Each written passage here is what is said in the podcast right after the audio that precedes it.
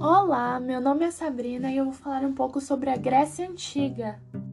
Começando pela história da Grécia, que foi dividida em cinco períodos. O período pré-homérico, que foi onde ocorreu a formação do povo grego e foi marcado pelas civilizações micênica e minoica. O período homérico, que foi a época em que a região passou por um forte processo de ruralização a seguinte veio o período arcaico, que foi quando as polis surgiram e o aumento populacional levou os gregos a migrarem para novos locais. Depois veio o período clássico, que foi quando o desenvolvimento dos gregos passou pela sua fase mais importante. Foi marcado pelo crescimento da cultura grega, inclusive foi quando surgiu a filosofia, e foi nessa época em que houve uma grande rivalidade entre as principais cidades da Grécia Antiga, Esparta e Atenas. Por fim, veio o período helenístico, que foi quando a Macedônia conquistou a Grécia e começou o processo de difusão da cultura grega pelo Oriente.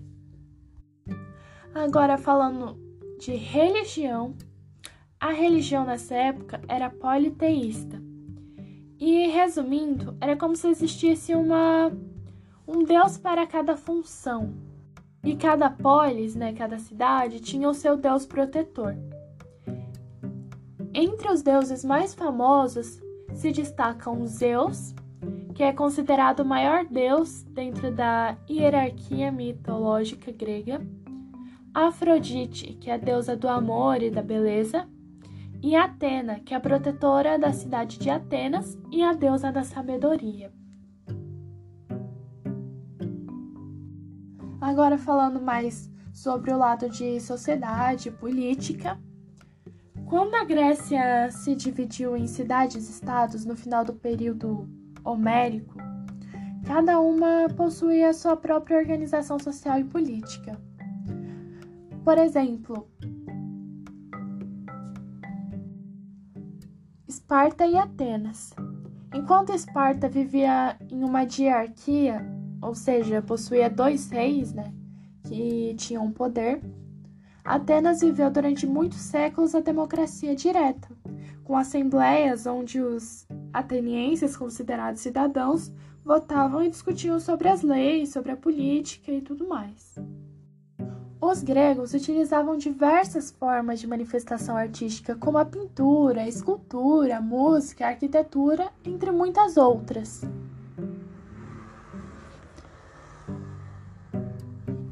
Isso para cultivar a virtude e a beleza.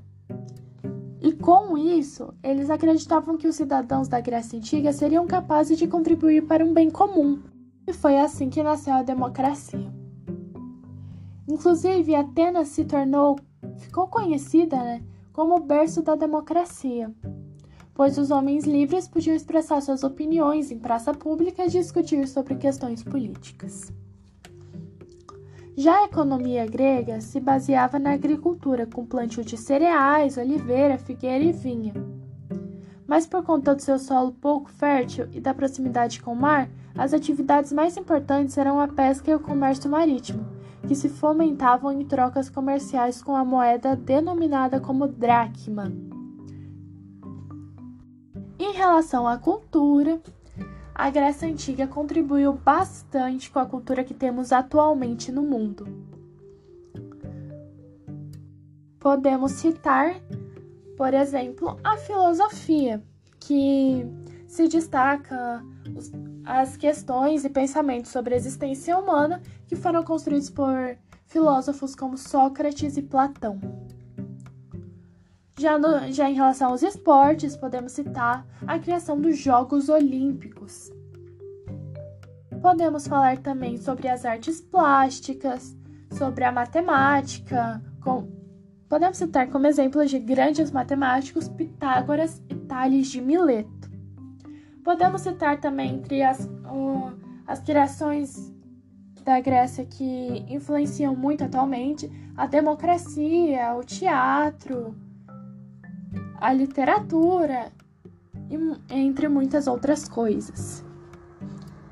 E esse foi o podcast sobre o resumo da Grécia Antiga.